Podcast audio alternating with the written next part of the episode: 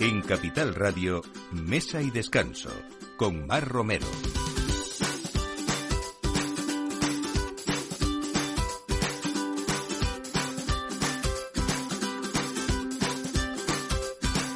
Buenos días, hoy domingo 16 de abril y aquí estamos como cada domingo poniendo la mesa con ustedes o tomando el aperitivo y aquí estamos en Capital Radio en Mesa de Descanso agradeciéndoles esa compañía que tenemos cada, cada semana y ofreciéndoles también pues puntos donde acudir, eh, donde pasarlo bien, donde compartir y siempre esa gastronomía de fondo, ese ocio y esos buenos vinos, por supuesto. Bueno, eh, vamos a hablar hoy eh, de un restaurante que se llama Sipe. No sé si el nombre les suena, pero Sipe es eh, un homenaje a Tótez, considerado patrón de los orfebres y uno de los dioses más importantes de la época prehispánica, relacionado con la agricultura, con la orfebrería, con el maíz también y por supuesto con esa renovación de la naturaleza en que la que vivimos cada cada primavera en la que estamos. Bueno, pues Sipe también es el nombre de un nuevo restaurante de cocina mexicana que acaba de abrir en pleno paseo de la Castellana madrileño y que vamos a hablar eh, cómo es esa cocina fresca, sabrosa, con mucho guiño español también que nos gusta mucho y sobre todo que ha apostado por esa artesanía, por ese buen gusto y por ese homenaje en resumen a la cultura azteca. Vamos a tener hoy con nosotros a Pablo Chaín, que es el creador eh, de este lugar de encuentro gastronómico que va a dar mucho que hablar. Eh, como siempre les cuento, viajamos alrededor y, a través del vino. Hoy nos vamos a la denominación de origen rueda, pero con una bodega que nos ha dado siempre eh, muchas sorpresas y que ha sabido diferenciarse entre los mm, bodegas mejores de esta denominación, que es Javier Sanz, y que se está ocupando no solamente de hacer grandes vinos, sino también de recuperar variedades extintas. Y en este trabajo eh, están ahora mismo muy implicados y, es Leticia Sanz quien nos va a hablar, segunda generación, de esta bodega y de este proyecto precioso. Bueno, también nos vamos a la Sierra de Madrid, que mucha, mucha gente los fines de semana aprovecha para hacer esto. Eh, año y medio lleva Malabar Bistro, que está en Becerril de la Sierra, y Yago Márquez nos da también ahí una cocina muy viajada, muy creativa y sobre todo en un sitio precioso, una pequeña casita con un patio caldeado, fresco en verano, como muy muy muy eh, rico en, invierno y vamos a hablar también de esa experiencia única que es eh, cada visita con Yago Márquez en este Malabar Bistro. Y en Madrid, dentro de muy poco, arranca esa ruta del espárrago de Navarra y de la alcachofa de Tudela, de la, de la mano de Reino Grumez. La primavera trae consigo estos dos productos muy valorados gastronómicamente, además de muy saludables también, el espárrago de Navarra y la alcachofa de Tudela. Tendremos hoy con nosotros a Ana Juanena, que es la secretaria de la Indicación Geográfica Protegida, espárrago de Navarra. Así que todo esto no se vayan, acompáñennos en este tiempo de mesa y descanso con Miki Garay en la realización y quien les habla, Mar Romero. Bienvenidos. Mesa y descanso con Mar Romero.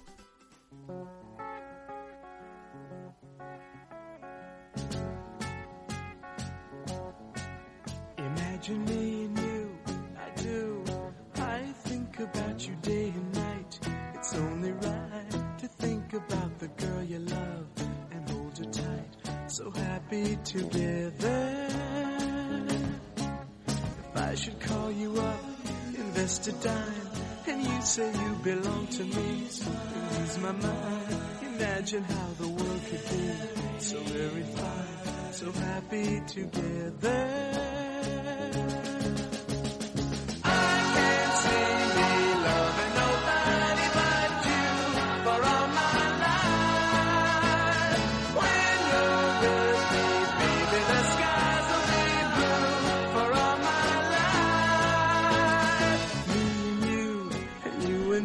Bueno, pues así empezamos hablando de cocina fresca, sabrosa, con mucho de México, pero de ese México auténtico y sobre todo alejado de, de estereotipos, de lo que uno conoce por esa cocina Tex-Mex. Eh, vamos a profundizar en esa cocina azteca de la mano de Pablo Chaín. Pablo, bienvenido, buenos días. ¿Qué tal? Buenos días, muchas gracias por tenerme. Bueno, Sipe ya, eh, para quien indague un poco o busquemos en Google, nos va a dar pistas eh, de lo que tú has pretendido en este restaurante prácticamente recién estrenado en el Paseo de la Castellana madrileño, ¿no? Cuéntanos, Sipe, ¿qué es? Así es, justo. Mira, eh, Chipe, como lo decías O Oh, Chipe se dice, ¿no? Bien, perdón. Pues, así le digo yo, la verdad No, tampoco pues si estoy muy seguro así, cómo es se es diga. así. No, es que tampoco sabré decirte si está bien o mal, pero así le digo yo. Eh, Chipe, eh, como lo decías, es el dios que de la renovación y eso es un poco lo que quería representar yo cuando me vine a vivir aquí a España. Yo llevo dos años más o menos viviendo acá y buscaba eso, ¿no? O sea, un nombre que tuviera que ver con la historia que traíamos, como darle algo de romanticismo al nombre y pues salió Chipe. Yo quería poner un restaurante de comida mexicana, entonces busqué la forma de, de aliarme con gente o de contratar a, a especializados en esto, porque yo no soy especializado en comida. Has, has, has, eh, contado con la experiencia también y el asesoramiento de- del grupo Salina Restauración, ¿no? Que, que de esto saben algo. Sobre todo porque las ideas de hostelería siempre son muy bonitas, siempre. Sí. Pero mm, también luego hay que saber gestionar esos negocios, ¿no? El mundo está lleno de grandes cocineros, muy malos gestores, que lo decimos muchas veces, ¿no? Y unir las dos cosas a veces no es fácil, ¿no? Justamente, y esa era la preocupación o el temor que tenía, ¿no? O sea, al final yo estaba buscando eso, ¿no? Crear un negocio que tuviera flujos, pero pues de restaurante y de comida hace poco. Entonces me alié con ellos para, para tener esa experiencia de, de entrada y no tener los errores y que la curva de aprendizaje no me comiera, ¿no? Y de ahí también eh, contratamos a Dichoso Estudio, que fueron los que hicieron todo el, el tema de la decoración del lugar, que la verdad es que a la gente le ha encantado, ¿no? Preciosa. Porque pues también, como podrás ver, yo no soy mucho de, de saber decorar ni nada de esto, ¿no? Yo al contrario. Entonces, la verdad que lo que busqué con esto fue unirme con gente que supiera de lo que estaba haciendo y, y sacarlo adelante, ¿no? y, y porque pues la intención es que este sea el primer proyecto de muchos y pues como yo no me dedico a restaurantes, pues al parecer ahora ya me voy Bueno, a ahora ya a sí, dedicar. ahora ya sí, ¿no? Ahora hay que empezaré. decir que Pablo Chaín eres un eh, empresario con eh, pues negocios diversos, eh, pero sí que me gusta eh, en este mm, eh, Madrid explosivo que tenemos en los últimos años, eh, sobre todo estamos contemplando después de, lo que ha sido la pandemia unos estrenos que son incapaces o somos incapaces de seguir, aunque estemos eh, en este trabajo y especializados en esto para los críticos gastronómicos, a veces es difícil seguir mm, y conocer tanta tanta apertura. Eh, supongo, además es verdad, no- bueno, no sé, eh, dínoslo tú, que también hay un interés por ese sector empresarial mexicano por Madrid eh, como una de las ciudades europeas más interesantes para, para invertir. Cuéntame este punto de vista que nos gusta mucho en esta emisora que es Capital Radio, que nos escuchan muchos inversores también. Definitivo, mira, yo creo que Madrid ahorita está siendo un hobby muy interesante pues para todos los mexicanos, ¿no? Al final culturalmente somos muy parecidos, hablamos el mismo idioma y no tenemos esa barrera de, del idioma por lo menos. Y para el hacer negocio pues muchos de los mexicanos que vienen tienen algún antepasado español o alguna raíz española, entonces para ellos venir acá es como el brinco natural, por así decirlo, ¿no? O así lo veo yo. Y cada vez veo más mexicanos viniendo a Madrid. Lo hablaba antes con una persona, antes como que venían, compraban un piso y lo tenían ahí para cuando vinieran los, los veranos o lo que fuera. Y últimamente más gente se ha venido a hacer negocios de más estar en, en el negocio, ¿no? De meterle más tiempo. Y yo creo que eso va a ser bueno pues para todos, ¿no? Al final, como dices, Madrid ha tenido un boom los últimos años y todo indica que, que va a seguir, ¿no? Los precios siguen altos, todo sigue moviéndose y Madrid, pues al final, para mí, en bueno, eso sí hablo a título personal, es la mejor ciudad del mundo. O sea, yo no conozco ningún lugar que siga mejor que en Madrid. He vivido en algunos cuantos lugares en el mundo y, y como Madrid, en ningún otro lugar se vive, yo creo. Qué bueno. Bueno, vamos a hablar también, Pablo, de esta apuesta gastronómica de Chipe que se aleja sobre todo de enchiladas, de platillos. Eh, os habéis adentrado en una carta muy elaborada que, que representará realmente esa identidad de la que tú estás hablando ahora, ¿no? Y hay muchos platos mexicanos que vamos a ir un poco comentándolos, pero hay mucho guiño a España también, ¿no? Cuéntame un poco. Así es, justo. Mira, al principio queríamos ser como algo muy típico mexicano, pero era competir con lo que ya está, con lo establecido, ¿no? Entonces buscamos la forma de darle vuelta a los platos y alguna forma en la que quisimos agradar al paladar español fue dando estos platos como las patatas bravas con nuestro toque, ¿no? Entonces tenemos las patatas bravas con una salsa brava típica y junto una nogada, que es una salsa muy típica de México. Y al fusionar estos sabores nos dimos cuenta que, que realmente pegaban, ¿no? Que eran buenos y que gustaban. Eh, otro de las cosas que tenemos es la ensaladilla rusa, que a mí es de mis platillos favoritos. Y al final, pues, te permite darle ese picor o ese esa apuesta de chile y que, que el platillo lo soporta y que al final el platillo sabe muy bien, ¿no?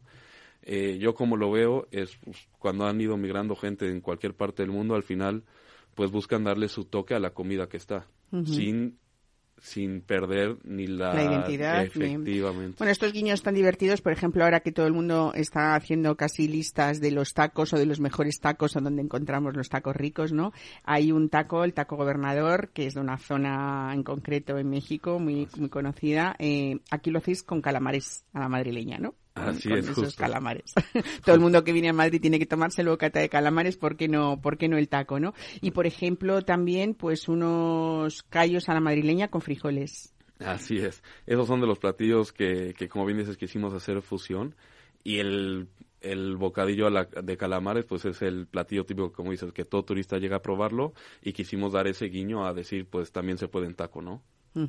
Bueno, eh, hay otros platos, eh, aparte de estos, eh, que además mm, me gusta contarlos porque algunos los he probado y están muy ricos y sobre todo para esta temporada ya de primavera-verano. El clamato de berberechos y langostinos con chile yuca creo que es, mm, va a ser uno de los fijos, debería ser uno de los fijos de la carta aunque llegue el invierno, ¿no? Porque es un plato muy rico, muy fresco, muy sabroso, con muchísima identidad, ¿no? Igual que ese agua chile de, de camarones, ¿no?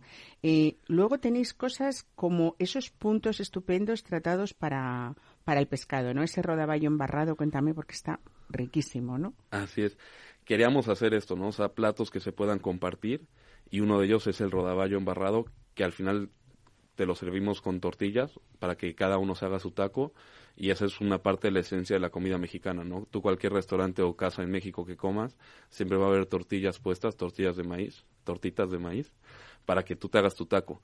Entonces buscábamos eso, ¿no? O sea, tener platillos que realmente gusten y que no sean, que no te mate el sabor de una cosa o de otra.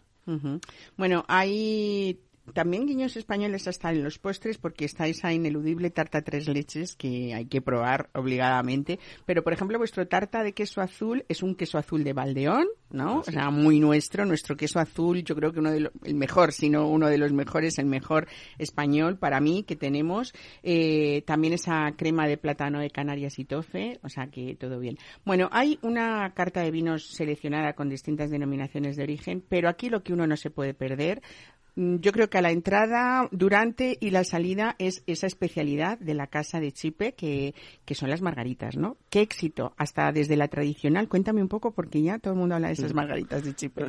Gracias. Así es justamente, o sea, lo que buscábamos era ofrecer una bebida que nos representara como restaurante y que le gustara al público, ¿no? Entonces, teníamos la margarita tradicional, la de limón que todos conocen, y buscamos hacer fusiones con diferentes sabores. Entonces, esto nos permitió tener una variedad de sabores en margaritas que al final pues tienes un abanico grande de cócteles sin tener un co- una coctelera o ser un bar de cócteles, sino simplemente con la margarita, al cambiarla de sabor, te cambia completamente el gusto de cada uno, ¿no? Y cada día intentamos meter sabores nuevos, a la semana hacemos un sabor distinto y, y eso, estamos cada día buscando nuevos sabores para hacer una buena margarita y que la gente se vaya contenta. Qué bien, bueno, eh, has nombrado antes eh, eh, el- el- la decoración del local, ¿no? Hay dos zonas que, se, que están claramente diferenciadas, por eso en Chipe uno puede ir a comer o a cenar, incluso hoy comer también los domingos, porque eh, cerráis solamente el domingo noche y el lunes, ¿no? Así es, cerramos solamente para las noches de, de domingo y todo el lunes. Bueno, esas zonas, esas dos zonas bien diferenciadas del restaurante que estoy comentando es porque, aunque tengáis comida y cena, luego uno puede ir a Chipe a, to- a cualquier hora de la tarde eh, hasta llegar la noche. Mm, incluso creo que hay algún día que cerréis como hasta la una de la madrugada, ¿no? Para poder tomar, bueno, pues, pues, pues estas, estas margaritas que de verdad yo, bueno, mm, eh, tiene el peligro de que se tomas una y luego quieres, quieres continuar de lo ricas que están, ¿no? Pero vamos a ese, a ese local porque en esas dos zonas diferenciadas yo creo que habéis hecho un espacio precioso, un- una con ese carácter más informal y otro un poco ya lo que es el restaurante, ¿no? Eh, pero hablando de, de Chipe, ese patrón que decíamos de los orfebres, es que hay mucho de artesanía, mucho en toda la decoración, desde ese barro en forma triangular de los de, de- de los suelos, esos yesos negros, eh, no sé, ese, ese- esos apliques de ratán, las lámparas que habéis diseñado a medida, hay mucho cariño puesto ahí, ¿no? Y yo creo que es uno uno de los puntos que ha despertado mucho interés, no solamente por el tema gastronómico, sino para esas, eh, esos medios especializados en, en decoración y, y- y en arte, ¿no? También. Así es, justamente nos quisimos meter mucho en la parte visual, o sea, en el que realmente el, la persona que vaya a Chipe se sienta a gusto, esté donde esté, y nos metimos mucho en detalles. Por ejemplo, el, el tortillero que le llamamos en México, que es donde metemos las tortillas, pues son todos artesanías huicholas. Cuando te traen la carta también te la traen en una cajita muy bonita que es igual arte que huichol. Trajimos, importamos varias cosas de México, sobre todo para dar esos toques, ¿no? Mucha artesanía, ¿no? Mucho-. Bueno, cuéntanos esto del arte huichol, que a mí me encanta, sobre todo en ese, mm, en, en ese, en- en ese cuadro que tenéis en vuestro reservado, que también hay un reservado. Eh, esto viene de, de, de la imaginación de... Cuéntanos, cuéntanoslo tú. Así es, digo, es algo, es algo chistoso, pero básicamente eh, los huicholes lo que hacen es consumen peyote y con el peyote, con lo que ven en su viaje imaginación, lo empiezan a bordar y lo transmiten a los cuadros. Entonces tenemos un cuadro bordado de 1.20 por 1.30 más o menos, que todo es bordado a mano y todo es la representación de lo que está viendo el artista en, en este viaje por haber comido el peyote, ¿no? Y en los huicholes tienen muy marcado el que el peyote es como su su que será como su hoja santa, su té santo, o sea, le tienen mucho cariño y, y eso hace, ¿no? Y el huichol es el mismo artista que, que está muy de moda ahorita, que es el que pone las chaquiras una por una, y aparte de lo de las chaquiras, pues tienen diferentes cosas, ¿no? Como es el, el cuadro y las diferentes cosas que verán en Chipe, ¿no? Ujú. Bueno, pues eh, mucho también eh, tapizados naturales, eh, mucho étnico también dentro, eh, pero yo creo que incluso hay puntos muy cálidos, ¿no? Habéis cuidado mucho la luz para que eso sea un restaurante como muy muy acogedor, natural y sencillo, pero desde luego si uno se detiene está lleno de miles de detalles que, ha- que has cuidado, Pablo. Se nota que eres un enamorado del arte, ¿no? Por ahí van las- los tiros, ¿o no? Sí, o sea, a mí me gusta mucho el arte y realmente, o sea, aquí, digo, el estudio, eh, dichoso estudio que fue el que me hizo toda la decoración del lugar, pues ellos son los que tienen el gusto. A mí me gusta el arte, pero pues ojalá y pueda ser artista, pero no, no me dio, no me dio la creatividad ni la imaginación. Bueno, pues invertir en arte, ¿no? Por lo menos. Efectivamente, eso sí, eso sí. Muy bien, pues Pablo Chain, felicidades por esa idea, eh, ese deseo que tú has dicho que no será el primer chipe, ¿eh? Eh, espero que en Madrid podamos ver eh, más, si no con ese nombre, con otros, pero sobre todo, eh, pues eso, resaltar esa cocina rica, sabrosa, bien elaborada. Hay mucho de cariño y mucho estudio también antes de, de abrir esta casa, que, que como decía antes, eh, sé que, que el que vaya va, va a repetir. Así que felicidades. Y oye, hoy, pues en el aperitivo, margaritas, ¿por qué no, no? Claro que sí, Margarita siempre, Margarita siempre. Muchísimas, gracias. Mesa y descanso. Capital Radio.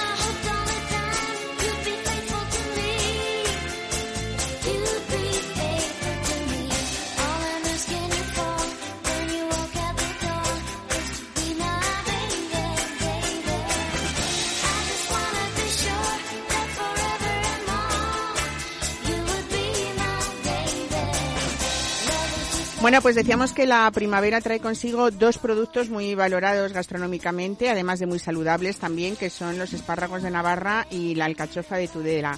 En Madrid, a partir del 25 de abril, eh, arranca esta ruta del espárrago de Navarra que de la mano de Reino Grumet eh, vamos a ver muchos restaurantes participantes, eh, cada uno pues con, con sus platos y con sus versiones. Tenemos hoy con nosotros a la secretaria de la Indicación Geográfica Protegida, Espárrago de Navarra, Ana Juanena. Buenos días, bienvenida a Mesa y Descanso.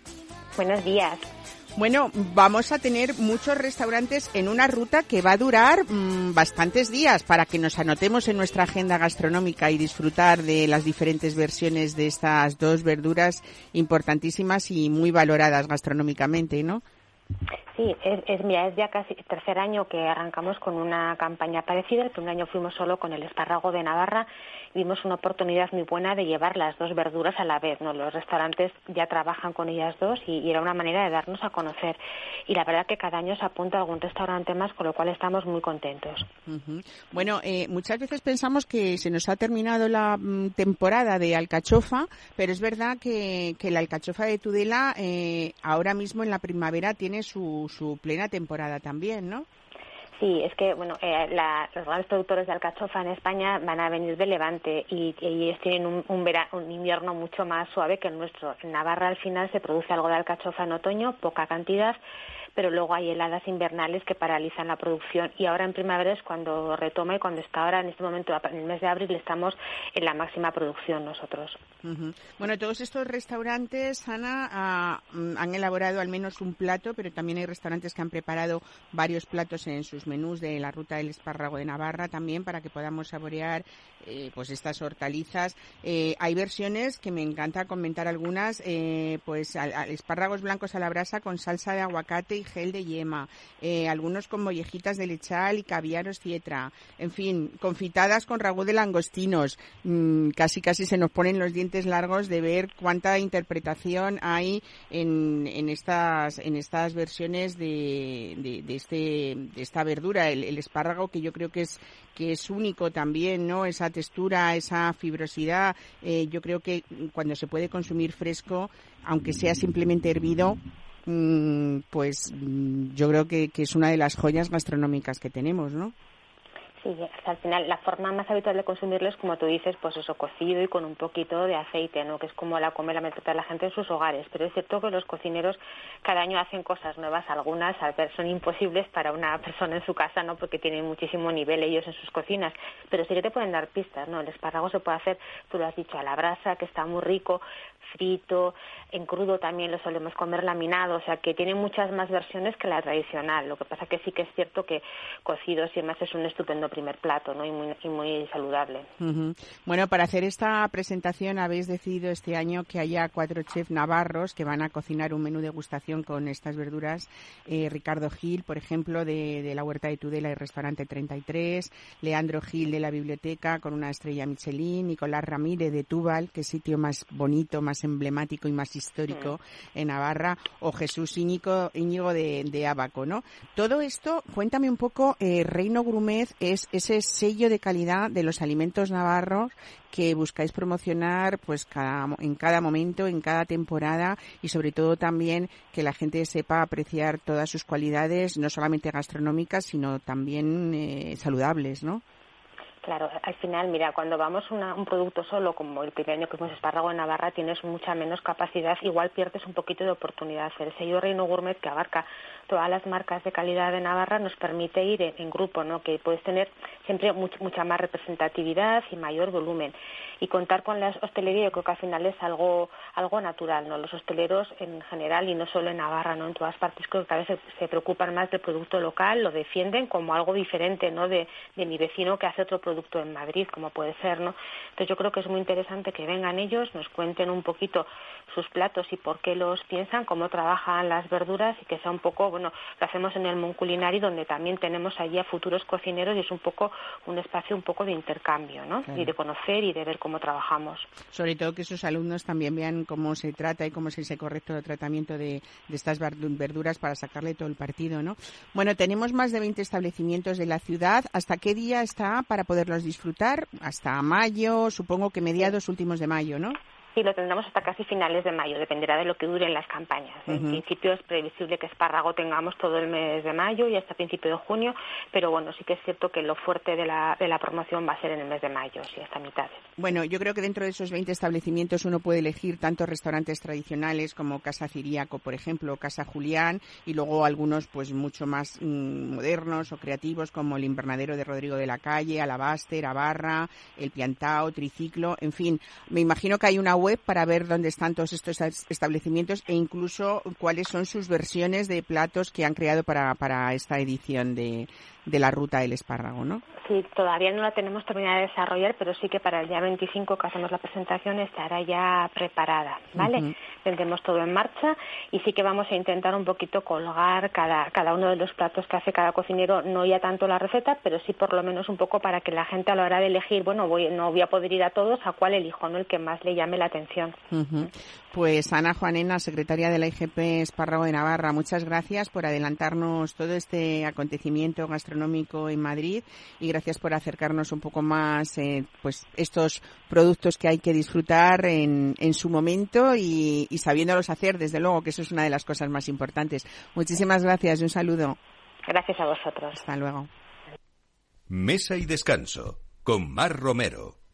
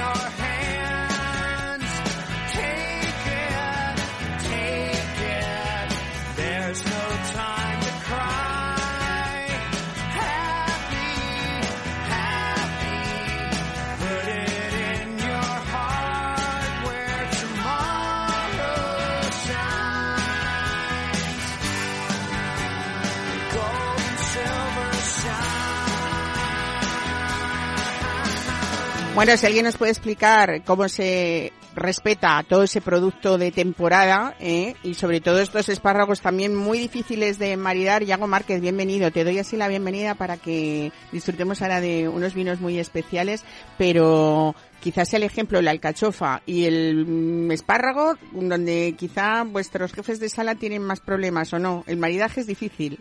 Sí, es difícil, pero, pero es divertido. Es decir, divertido. al final da muchas más posibilidades y, y da, da una, una idea de conseguir vinos diferentes y, mm, y hacerle a la gente imaginarse diferentes cosas. Te doy, eh, te he dado este pase porque ahora voy a ir con Leticia Sanz para hablar de vinos muy especiales, pero precisamente para hablar de contigo luego después de, de, de Malabar Bistro en Becerril de la Sierra y precisamente esa idea que tú tienes que nada es difícil. ¿No? Y sobre todo que las posibilidades son infinitas en la cocina y que uno a priori puede ver títulos de platos que digan "Mm", y de repente darnos cuenta que podéis hacer maravillas, que es tu caso, ¿no?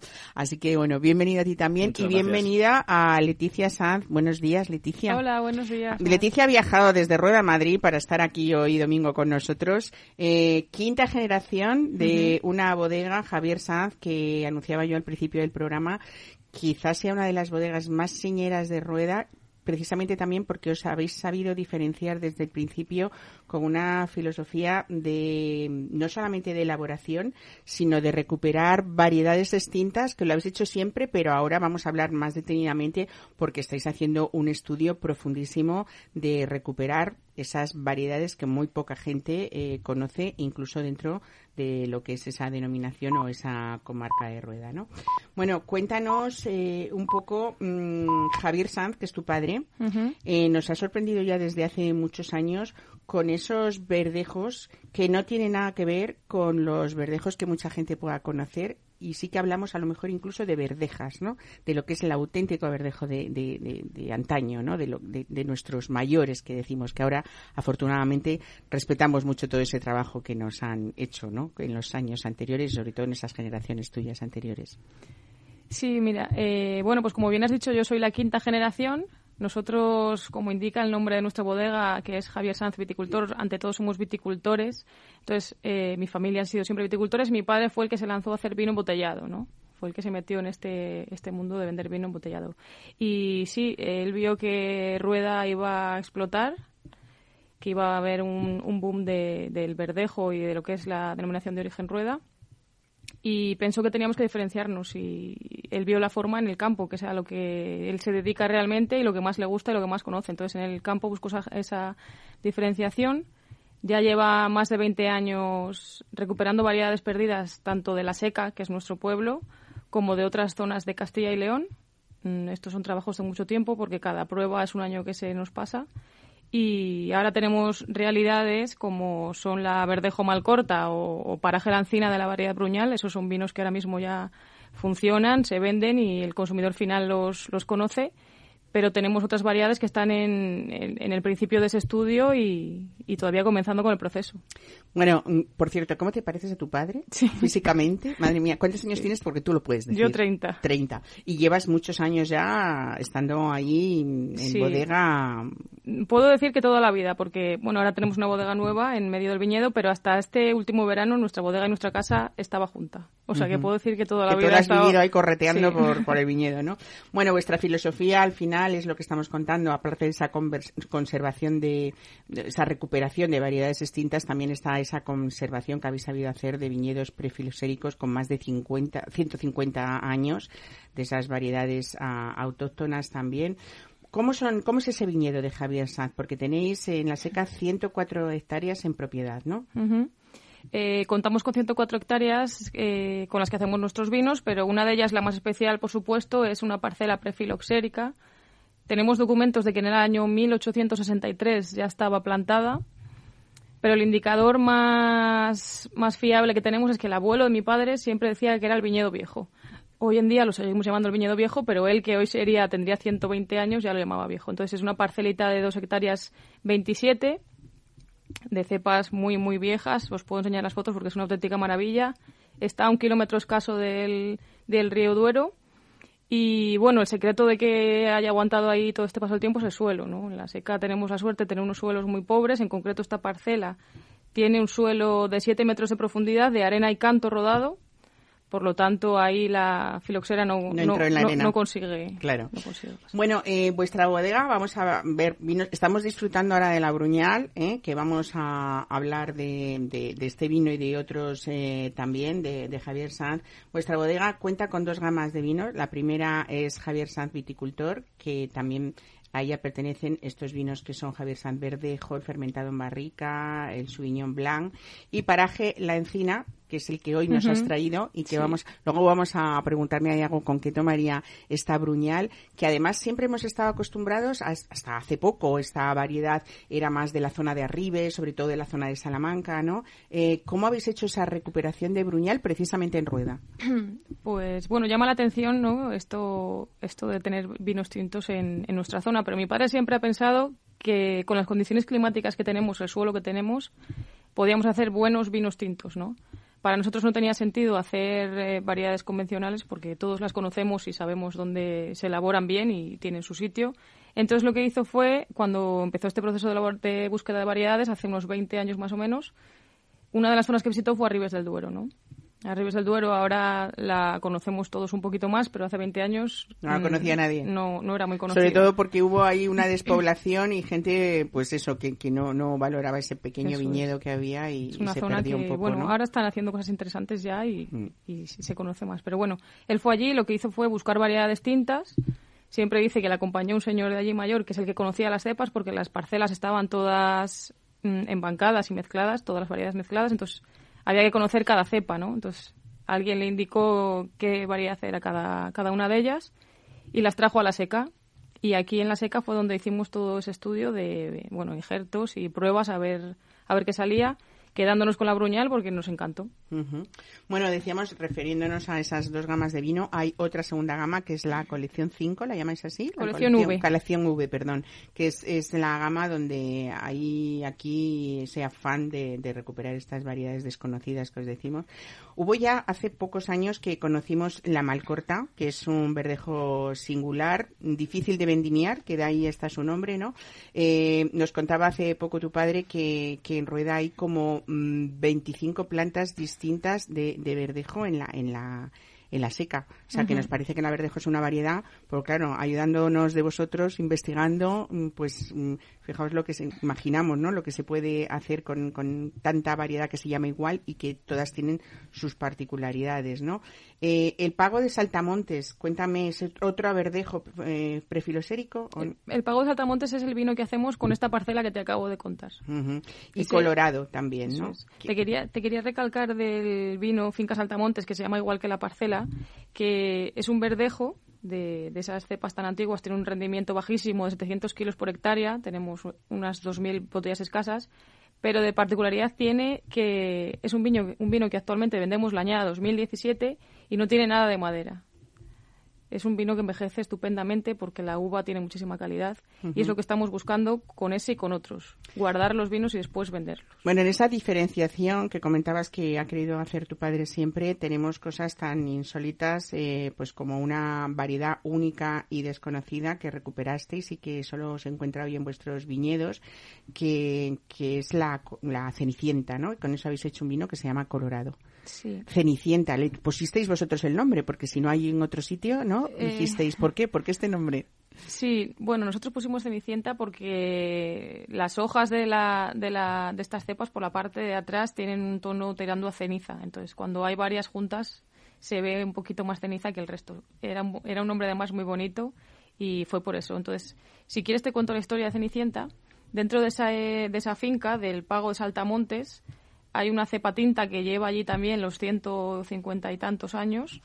Y lo que hicimos fue hacer su estudio genético, todo su análisis para ver qué variedad era, con la grata sorpresa de que la respuesta fue que no era ninguna variedad que estuviera recogida en ningún registro oficial español. Entonces nos lanzamos a multiplicarlo para, para probar y la segunda, la segunda sorpresa fue la calidad de que daba esa uva. ¿no? Aparte de lo bien que se trabaja en el campo, es una, es una, son unas viñas muy agradecidas, luego da un vino espectacular. Entonces, Es una variedad, podríamos decir, rústica, pero que os da pocos es. problemas, ¿no? Sí, no da, no da problemas, es rústica y, y da, bueno, da unas uvas que cuando pasa vendimia bien pasada vas, las muerdes y siguen estando crujientes. Es una, es una maravilla. Está, la tenéis en el mercado, el Colorado con madera, 10 meses en barrica, Sí. francesa y americana, ¿no? Eh, yo aprovecho con la edad que tienes para hablar un poco de ese consumo responsable, pero de valorar todo lo que hay detrás de una botella de vino, ese viñedo, como estás contando, y ese trabajo, y sobre todo cuando hay un trabajo diferenciador, ¿no? Eh, al fin y al cabo, eh, pues es difícil hacer lo que hacéis cuando hay muchísimas bodegas en esta denominación de origen, ¿no? En esa investigación que todavía queda mm, mucho que ver y que estáis en, en algunos casos comenzando, ¿no? Por ejemplo, tenéis una Prieto Picudo blanco. Yo siempre había oído hablar de la Prieto Picudo tinto en esa zona de León, por ejemplo, ¿no? Eh, y parece ser que es una variedad muy similar a la Verdejo de la Seca y que tenéis simplemente 10 cepas. Cuéntame esto. O sea, vais Em, plantando poquito a poco para ver resultados, ¿no? Muy poquito a poco porque esto es- son pruebas y muchos errores. Para que salga algún acierto hay muchos errores por el camino. Entonces sí, tenemos 10 cepas de saprieto picudo blanco, otras 10 cepas de castellana blanca y otras 10 de verdejo negro entre otras que estamos en un proceso todavía anterior. Que esta también es muy interesante, la verdejo negro, Sí. ¿no? Se llama molar en otros sitios, Eso ¿no? es, en otros sitios se llama, se llama así. Y bueno, estamos eh, ahora mismo el- haciendo unas vinificaciones muy pequeñitas para ver el potencial que tiene esta variedad allí en, en nuestro terreno y en nuestro clima. Y de momento contentos. De, de hecho, bueno, Malcorta en su momento empezó así y hoy en día ya es una realidad. Bueno, podríamos, con todo lo que estamos contando, resumir que de todas esas variedades que estáis probando y que estáis investigando sobre ella, incluso hay algunas que habéis desestimado, ah, varias, o sea, bastantes, Sí. unas 12 o 14, ¿no? Nos contabais hace poco. Eh, hay un tinto que está en estudio, ah, también otra otra variedad que está eh, en estudio también, ¿no? Y cuatro que tenéis en observación ahí es como a ver estas que nos cuentan, ¿no? Y qué vamos a hacer que nos que nos, nos sorprendan, ¿no? Bueno, en realidad es un trabajo completo de genética lo que estáis haciendo, ¿no? Para para que nos siga, para que el, el consumidor se siga se siga sorprendiendo, ¿no? Sí. Yo podría incluso resumir así un poco como que Javier Sanz podríamos hablar de lo que es el otro rueda, ¿no? Ujú. Puede ser, bueno, dentro de Rueda hay sitio para todos. Es, ahora mismo es una locura lo que, bueno, en cualquier bar que piséis de España, de- sea del nivel que sea, hay al menos un, un vino de Rueda. Entonces, en ese sentido estamos muy contentos. Pero sí que es verdad que unas bodegas llevamos un camino y otras bodegas llevamos, llevan otro. Las dos igual de, de positivas, cada uno con nuestros clientes y nuestros sitios y, diferentes. De la misma zona, pero diferentes. Como consumidora y sobre todo como parte importantísima que es esa quinta generación de Javier Sanz, ¿cuál sería tu, tu niño bonito de toda esta, de esta bodega? Bueno, yo he de decir que, que Javier Sanz Verdejo tiene que ser siempre mi vino preferido porque al final es con el gracias al que, que podemos hacer todo esto gracias a él. Entonces eh, pienso que es un vino verdejo que es nuestro pilar principal y que tiene, tiene una calidad estupenda dentro de, la oferta de verdejos que hay hoy en día. Bueno, aquí de vez en cuando nos, nos gusta hablar de precios, entonces ese Javier Sanz Verdejo, que como tú dices es el que os da las posibilidades de todo ese trabajo de investigación, ¿cómo lo podemos, a, qué precio lo podemos encontrar en el mercado? Eh, lo podemos encontrar en un precio en torno a los 10 euros, entre Ajá. 9 y 11 euros en corte inglés y un montón de Hablamos de una calidad está- excepcional con un vino de precios amables, ¿no? Que podríamos decir también. Bueno, para terminar, disfrutando también de esta bruñal, ¿tú con qué te tomarías esta bruñal, Leticia? Mira, esta bruñal pienso que, bueno, es todo fruta y frescura, lo podéis, lo podéis tomar.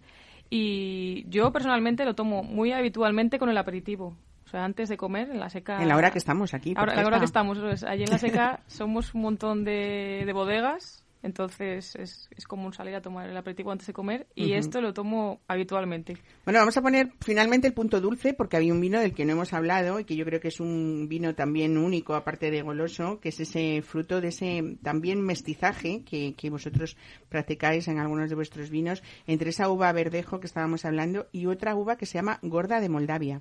Y ahí tenéis un vino dulce de invierno que ya iba a decir para los golosos, pero precisamente es un dulce con una acidez fantástica que yo incluso se me ocurre, ¿por qué no? También de aperitivo, ¿no? ¿Tú qué Sí. crees? Se utiliza mucho en, en restaurantes como aperitivo y lo, lo maridan un montón con, con quesos, ensaladas y no solo para postres.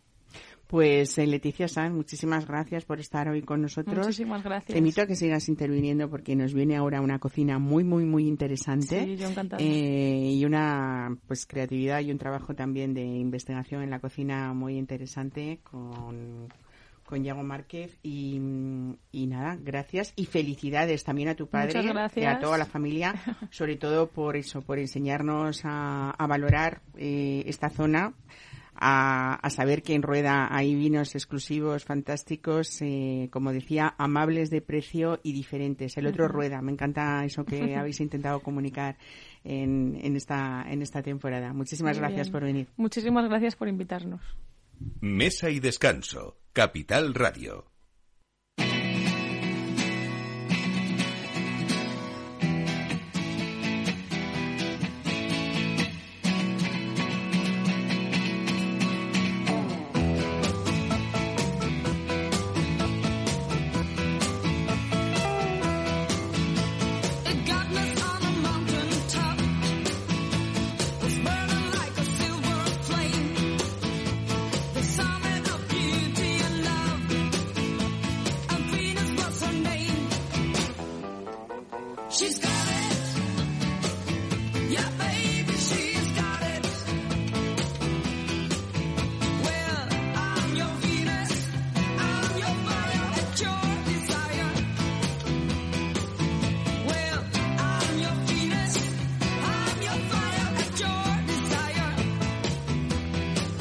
Bueno, hoy vamos en esta última parte del programa a hacer un punto de encuentro gastronómico y desde luego desde aquí yo creo que una invitación a descubrir esa sierra madrileña. Yo creo que Becerril de la Sierra es uno de los pueblos más bonitos que, que puede haber, haber, haber en, en esta local, en esta, en esta sierra, a los pies del puerto de Navacerrada y con esas casas del siglo XVII que yo creo que merecen la pena conocer, pues rodeado de encinas, de pinos, de robles. Así que, ¿cuál es la parada perfecta? Pues nos vamos a Malabar Bistro de la mano de Yago Márquez.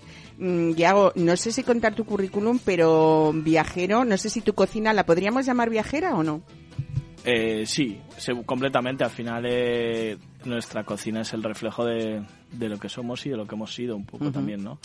Bueno, yo sé que estas cosas te abruman, pero yo lo voy a decir, porque el currículum de Iago no lo podemos completar porque nos llevaría todo el programa, pero desde estar en el Instituto Paul Bocuse de Lyon, ahí te formaste con Pierre Garnier, con Pavillo Leoyen, hasta el atelier de, de Joel Robuchon, eh, y luego una trayectoria en Francia larga, y después ya en 2007, que ya hace sus añitos, eh, a pesar de tu, de tu juventud, ah, estuviste con Martín Berasategui, ahí, mm, luego vamos a hablar un poco de Cecilia y cómo esa conexión con, desde, desde Martín. Y, y ahí te fuiste a Shanghái con Martín. Martín dijo, este para mí, ¿no? Eh, bueno, no me dio mucha opción Martín. Eh, para el que conozca a Martín y el que no lo conozca, yo creo que también se lo puede imaginar, es una persona que, que, que llena todo el espacio y en un momento dado pues eh, salió la opción de, de, de ir a Shanghái y... Yo no no sé si la, hay mucha gente que le conoce o no, pero desde luego su expresión de garrote ya se ha hecho tan universal porque en Masterchef hasta todos los que hacen la cocina y participan es mm, garrote. De- viene de ahí de, de, de que él es como adelante, ¿no? Con fuerza. ¿O Sí, por qué sí, decía es eso? con, con mucho ímpetu y con siempre con una actitud muy muy positiva, ¿no? Ante ante el trabajo, ante la vida, ante la cocina. Eh, Martín es un es un disfrutón. Bueno, ha habido también muchas experiencias en distintos restaurantes de Bariloche, en Argentina, ¿no? ¿Cuánto nos une? Hablábamos antes con Pablo Chaín de México y de España, pero también cuando uno se va a Argentina, a esos lugares tan especiales en el paisaje como puede ser Bariloche, alguna vez lo hemos hablado, eh, no nos, nos da la sensación que estamos mucho más cerca de lo que realmente son los kilómetros que nos, que nos distancian, ¿no? Sí, nuestra temporada, bueno, Ceci, que es mi mujer y mi socia en todo esto, eh, ella es argentina y nosotros eh, estuvimos viviendo juntos allí durante siete años y la verdad que, bueno, culturalmente es, eh, es muy parecido y, y ahí tienen mucho pozo de, de España, de Europa. Eh, en mi caso, eh, vi- viví mucho en Buenos Aires y la verdad que, que es una ciudad también abrumadora y, y con, con mucho con mucho alma europea. Bueno, resumiendo un poquito, os venís los dos, después de todo ese bagaje de, lleno de, viajes y de experiencias, abrís un asador vasco Moral Zarzal, pero definitivamente, acordáis que, que vosotros queréis hacer eh, vuestro lugar propio con una cocina que expresara todo ese bagaje nómada, por decirlo de alguna manera, eh, y hacernos disfrutar en Malabar. Eh, Malabar suena mucho argentino. Aparte de hacer malabares nosotros que hacemos de vez en cuando. No sé si algo tiene que ver.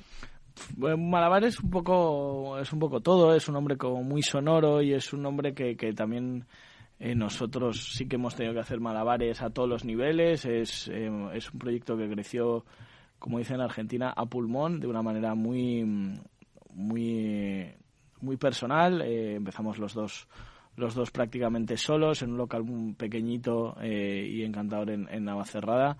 Entonces, bueno, Malabar al final agrupa todo eso, todo lo que todo lo que hemos ido haciendo, ¿no? Esa, esos esfuerzos y, y esa y ese disfrute. Bueno, pues en esta pequeñita casa, que yo no la veo tan pequeña, pero que desde luego tiene un patio precioso ahí caldeado en invierno, fresquito en verano, con esas paredes de cal, mm, cosas con mucho encanto que me imagino que es la, la aportación, entre otras muchas, también de Cecilia. Cecilia hay que decir que es responsable de toda esa parte dulce de Malabar también, ¿no?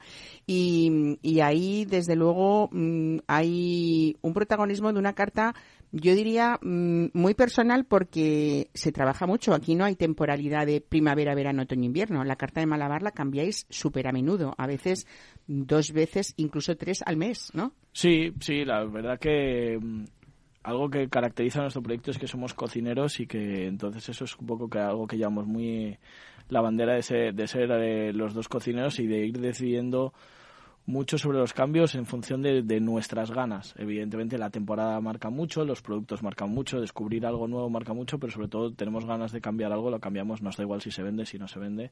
Hay, clientes que, entre comillas, se enfadan, ¿no? Porque vienen y prueban algo que les encanta y cuando vuelven dicen, pero ¿y esto? Digo, pues que ya está, no... no también después de muchos años trabajando para mucha gente, el hecho de no tener que justificar ciertas decisiones es, es, es muy divertido. Entonces, un poco la- esa rebeldía que, no tiene mucho sentido porque al final es nuestro, ¿no? Pero lo seguimos haciendo. Es decir, bueno, voy a quitar esto porque ya me he cansado. Hemos llegado a quitar cosas que se vendían muchísimo porque no daban opción a descubrir otras cosas de la carta. Entonces, bueno, pues no, no hay una razón principal, simplemente porque... Bueno, yo creo que en esta mente inquieta que eres tú, lo que quieres, que también lo quieres reflejar en Malabar, pues como tú dices también, la ventaja es que en esos cambios a menudo eh, hay una carta corta que se agradece mucho porque tenemos claro lo que hay en ese momento.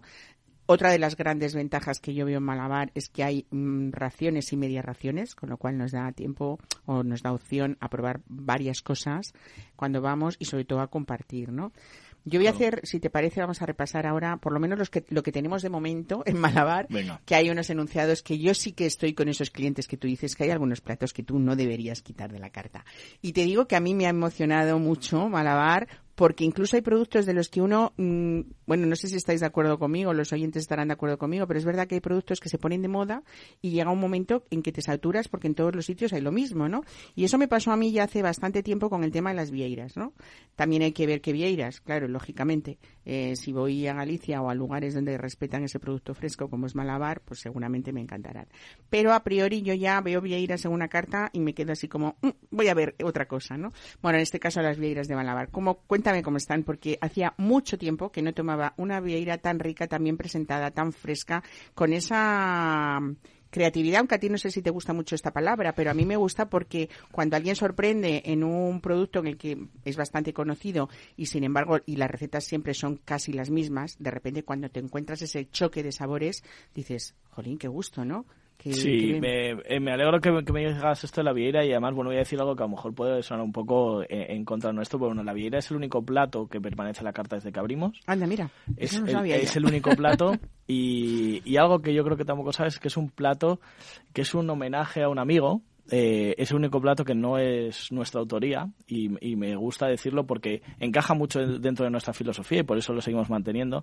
Cuando en el año 2009 estuvimos en Shanghái, eh, eh, Ceci estuvo trabajando con, con Willy. Willy es un, es un gran cocinero español. Que Willy se- Moya. no, Willy Trullas. Ah. Estuvo trabajando con Willy, él se llama El Willy, o sea, es un tipo súper conocido en Shanghái, tiene restaurantes en Bangkok, en, en Taiwán, en Filipinas, y, y ese plato era un plato icónico suyo de su carta. Entonces nosotros eh, siempre nos prometimos y, y dijimos que cuando tuviéramos un restaurante, eh, la vieira de Willy iba a estar en nuestra carta. Y así ha sido y lo hemos mantenido y además es un plato que, que llama la atención por lo rico que está. Me encanta que no sea nuestro porque no tengo la presión para cambiarlo. No hay que innovar. Seguimos una receta que está buenísima y que disfruta la gente y que nos representa. Entonces, al final, hacer de algo que no es tuyo algo que te represente también es, es divertido. Bueno, esa mezcla también, eh, pues de unas legumbres, por ejemplo, unas judías con pesto, que los suena así y de repente vas a probarlo y dices, pero qué cosa más buena, ¿no? Esos platos de cuchara que respetas, pero que también Sí. innovas en ellos, esas albóndigas de jabalí, te digo platos que he probado que me han sorprendido porque esa textura, ese poco sabor a caza, eh, me encantaron. Y luego, por favor, hay un producto que a mí me vuelve loca y que nunca me canso de él, que son las anchoas, las grandes, las, las ricas anchoas. Mm, Cuéntame esa versión tuya de las anchoas, que ahí sí que te digo que por favor no lo cambies. Me da No, igual que pues sea mira, primavera, eso- que verano. Ese es un plato, ese es un plato que cuando queremos cambiarlo, porque evidentemente siempre tenemos en la cabeza que queremos cambiar las cosas, cuando queremos cambiarlo, eh, siempre comentamos con Alex, bueno, hay que catar la anchoa, lleva mucho tiempo, y probamos media y dijimos, bueno, lo dejamos cinco meses más. Eh, no, no, no queremos quitarlo. Al final la anchoa es, eh, hemos usado el humo como un ingrediente, ahumamos nuestra, la mantequilla, entonces eh, al ahumar la mantequilla con sarmientos, eh, coge mucho humo y, y eso lo, hemos, lo servimos una tosta de pan brioche, súper esponjoso, tostado al momento, con un poquito de emulsión de piquillos y unas piparras. Eh, entonces hay un guiño al País Vasco, hay un guiño a Argentina por el humo y sobre todo hay un guiño al, al disfrute, ¿no? Me parece que es una manera de empezar en Malabar que, que a lo mejor la gente cree que va a lo seguro y cuando lo prueba pues se descoloca un poco. Y ahí los tenemos en nuestras manos. Bueno, de aquí también felicitar a Cecilia del Pez, que es tu pareja. ¿Del Pez o del Pez? Del pech. del Pech. Eh, por eso, por esa, ese toque femenino que se ve en esta casa, Sí. en Malabar, y sobre todo por esos dulces y esos postres buenísimos. Y oye, otra cosa que me quedan dos minutos, pero quiero nombrar a Jorge, porque el apartado líquido de Malabar es algo también muy especial. Hemos estado tomando estos vinos eh, con, Leticia Sanz de Javier Sanz de Rueda, que decías que cómo sorprenden, pero es verdad que no sé si la propuesta o lo que os proponéis es sorprender. Hay un respeto por ese mm, agricultor y ese viticultor madrileño, con vinos también muy, muy especiales en la carta y sobre todo, no solamente en la cocina con ese producto de cercanía y supongo que os proveéis también de gente cercana, eh, pero en el caso lo de los podemos, vinos sí. es súper destacable, ¿no? Que- Sí, al final eh, yo creo que, que igual que la cocina y la pastelería van de la mano, eh, los vinos deberían de- deben de ir de la mano. O sea, es toda una propuesta. Entonces la gente llega, viene a Malabar, se pone en nuestras manos y, y con Jorge vamos probando cosas y lo primero es que nosotros eh, disfrutemos y aprendamos. Entonces hay un montón de vinos, vinos naturales, que al principio eh, teníamos nuestros reparos hacia ellos y que nos están eh, dejando completamente alucinados. Vinos de la zona tanto de Gredos como vinos del sur de Madrid, pero luego tenemos alguna cosa argentina o vino de Cádiz. Entonces al final, eh, ¿cómo nos basamos? No tenemos mucha, muchas normas. El disfrute marca, la- marca el camino. Pues ahí está mm, Malabar Bistro para disfrutar en Becerril de la Sierra. Yago Márquez, muchísimas gracias por Muchas venir hoy. Felicidades, desde luego, ¿eh? por ese lugar con mucho encanto, desde ya el pueblo hasta cuando llegas ahí que haces parada y fonda. Es una de las cosas más bonitas. Habrá que repetir siempre que uno vaya porque siempre va a haber novedades, Sí, como nos has contado. Así Prometido. que felicidades y buen fin de semana. Muchas y a gracias. ustedes también lo que queda de domingo, disfruten de este día. Aquí seguiremos la semana que viene y gracias por seguirnos y escucharnos. Buen fin de semana.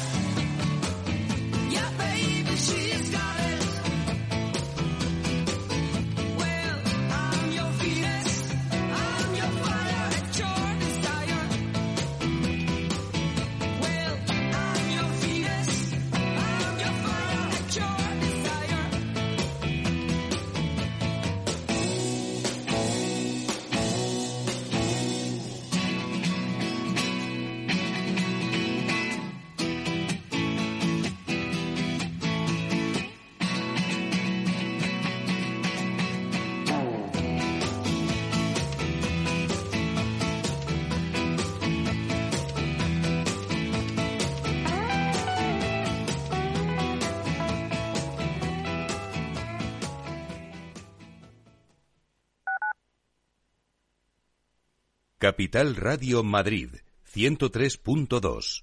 Nueva frecuencia, nuevo sonido. Restaurante Ferreiro, todo el sabor de la cocina asturiana con los mejores pescados de pincho de nuestros mares y nuestras carnes del Principado. Recetas sabrosas y actualizadas junto a los platos más emblemáticos de la alta cocina asturiana. La fabada, premio la mejor de Madrid 2017 y las verdinas con bogavante y almejas. Pruebe nuestro famoso arroz con leche y nuestros menús diferentes en cada temporada. Calle Comandante Zorita 32, teléfono 91 553 93 42. Una recomendación del programa gastronómico Mesa y Descanso.